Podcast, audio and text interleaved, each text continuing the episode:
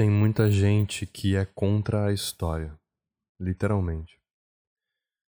Tem muita gente querendo fazer de conta que algumas coisas do nosso passado simplesmente não aconteceram porque elas não querem deixar a gente voltar até essas coisas e não querem deixar que a gente aprenda com essas coisas as coisas que a gente tem para aprender com elas.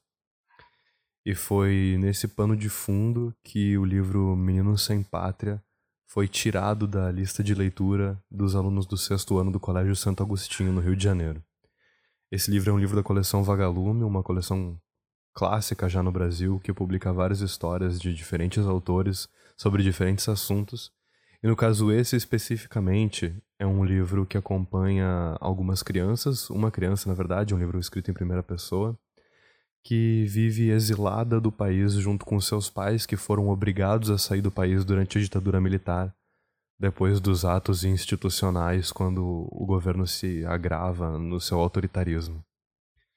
Uh, infelizmente, a, a coleção Vagalume é uma coleção infanto-juvenil, ela é feita para crianças e para adolescentes, e infelizmente esse livro aparentemente incomodou alguns pais que, em algum tipo de maluquice resolveram que isso era algum tipo de doutrinação da escola e não simplesmente um livro histórico, como qualquer outro livro que se passa como pano de fundo alguma, alguma questão histórica. O Brasil viveu sim uma ditadura militar, que foi sim muito horrível para muitas pessoas que precisaram sair do país, que foram perseguidas. E esse livro é a história dos filhos dessas pessoas. É uma história infantil, é uma história sobre adolescentes, é uma história sobre crianças que estão crescendo, na verdade. É uma história sobre crianças que estão crescendo longe de casa, crianças que estão crescendo em outras cidades, crianças que estão crescendo em outros países. Então eu peguei para ler um trecho desse livro e hoje eu vou ler o primeiro capítulo dele. Capítulo 1 Um binóculo de lentes quebradas. Tererê, arrombaram o jornal, disse papai, entrando no apartamento, voz sumida desabando em seguida seu corpo na poltrona da sala, ao mesmo tempo em que afundava os dedos nos cabelos anelados e pretos, entrelaçando-os na nuca. Naquela época ele estava com uns 30 anos. Era sempre assim quando alguma coisa preocupava. Mergulhava os dedos nos cabelos, segurando a cabeça. Eu e o Ricardo, lembro-me como se fosse hoje, embora isso tenha acontecido há tantos anos, jogávamos uma partida decisiva de futebol de botão na mesa grande da sala. Mamãe grávida tricotava um enxovalzinho de criança. Mas arrombaram como? Mamãe, surpresa, perguntava mais para ter tempo de entender o que papai dizia em letras garrafais. Arrombaram arrombando, arrebentaram a porta, entrando, arrombando horas. Percebendo que ele estava muito nervoso, cutuquei Ricardo, que estava alheio, concentradão no jogo. Prepare que lá vai bomba, Marcão! Ricardo, eufórico, não percebia o que se passava à sua volta. Lá em casa, até hoje, todo mundo me chama assim, de Marcão, por causa do meu jeitão desengonçado de quem cresceu demais. Mas e aí? Mamãe também nervosa, não sabia como conduzir a conversa. Chamaram a polícia? Polícia? Papai gargalhou nervosamente. Sim, se roubaram, é preciso chamar a polícia, não? Meio desconcertada, ela achou onde descarregar seu desapontamento, em cima de nós. Rico, pare com essa gritaria. A bronca até que tinha motivo. Ricardo estava infernal. Enquanto jogavam bola. Enquanto jogava, tinha a mania de irradiar a partida.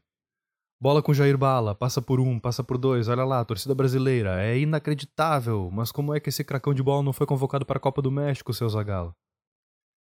Como chamar a polícia, Tererê? Papai sempre a chamava assim, embora o nome da mamãe fosse Terezinha. Se eles são os primeiros suspeitos, quebraram tudo lá dentro, mas não roubaram nada. Será que foi por causa do artigo que você publicou sobre a tortura do padre?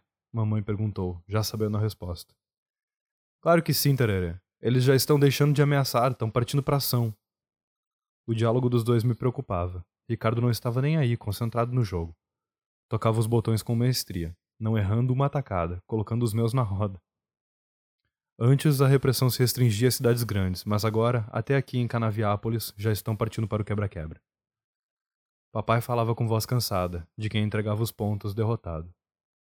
Bola outra vez nos pés do incrível Jairo Bala. Atenção, torcida. Mamãe não pediu silêncio outra vez. Aproximou-se e, descarregando a tensão da péssima notícia, desferiu duas cacholetas na cabeça do Ricardo. Eu já falei para você não gritar, diabo! Saco, ele resmungou, atrapalhando-se, desfazendo a jogada preparada. Nervoso, esmurrou a mesa, esparramando os craques pelo chão. Não jogo mais essa porcaria. Ele decidiu terminar a partida, abandonando o gramado, indo curtir sua mágoa no quarto. Papai, tentando minorar o drama, aproximou-se pondo me ajudar. Desculpe, filhão, nem percebi que vocês estavam aí jogando botão. Não era hoje a decisão do campeonato? É, a gente estava no aquecimento. Menti para não deixá-lo mais chateado. Percebendo que eu mentia, sentiu-se culpado por ter interrompido a partida decisiva, por ter trazido também aquela péssima notícia. Querendo certificar-se de que estava certo na maneira como conduzia o jornal, parou de pegar os botões e, ainda de joelhos, perguntou à mamãe que passava em direção à cozinha. Eu tinha que publicar o artigo, não tinha? Lógico que tinha, Zé, mamãe concordava. Se você não publicasse, não seria o mesmo Zé Maria combativo que eu conheci nos tempos de faculdade. O binóculo, se você não publicasse, passaria a ser chamado de óculos de fundo de garrafa. Ia ter muita graça. Rimos os três, imaginando a mudança do cabeçalho do jornal que papai fundara e dirigia com alguns amigos. Quem ia gostar muito era o seu Oredes. Papai referia-se ao dono da cidade de Canaviápolis, jornal da situação, especialista em classificados, trovas e coluna social. Eu prefiro o binóculo assim, capengando, cheio de, cheio de dívidas, mas denunciando as injustiças, o que a fazendeirada faz com os boias frias, as safadezas do prefeito, não faz mal que ele é um de vez em quandário, mas é imparcial, não segura rabo de ninguém. Mamãe tentava assim levantar a moral do papai. Meio pensativo, como quem remoe ideias, ele falou mais parecido que para nós. Agora entendo o que o Quinzinho queria dizer outro dia com aquela prosa afiada. Era o cabo Cirilo mandando me avisar. Cabo Cirilo era um militar de patente coronel, capitão ou tenente, não sei direito, Sei que papai, nas conversas caseiras, rebaixou-o de posto e pegou.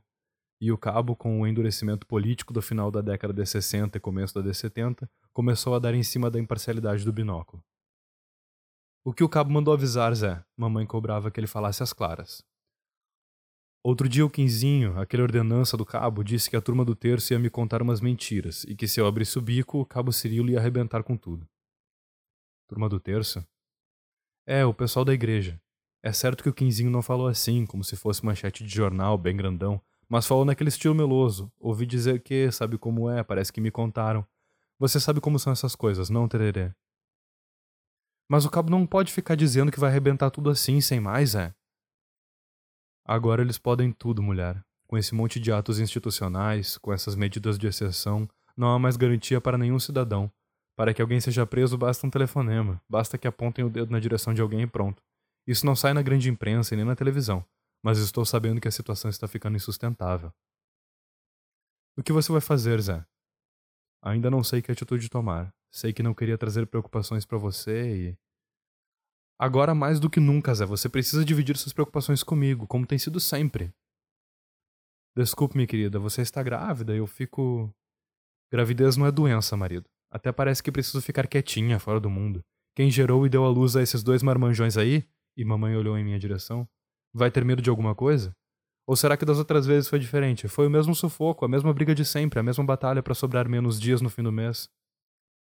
Mamãe falava com a mesma fé na vida com que falaria sempre, tanto no Brasil como na Bolívia, no Chile, na França, por todos os lugares que, ainda sem saber, passaríamos. Menino Sem Pátria, de Luiz Puntel, publicado em 1981.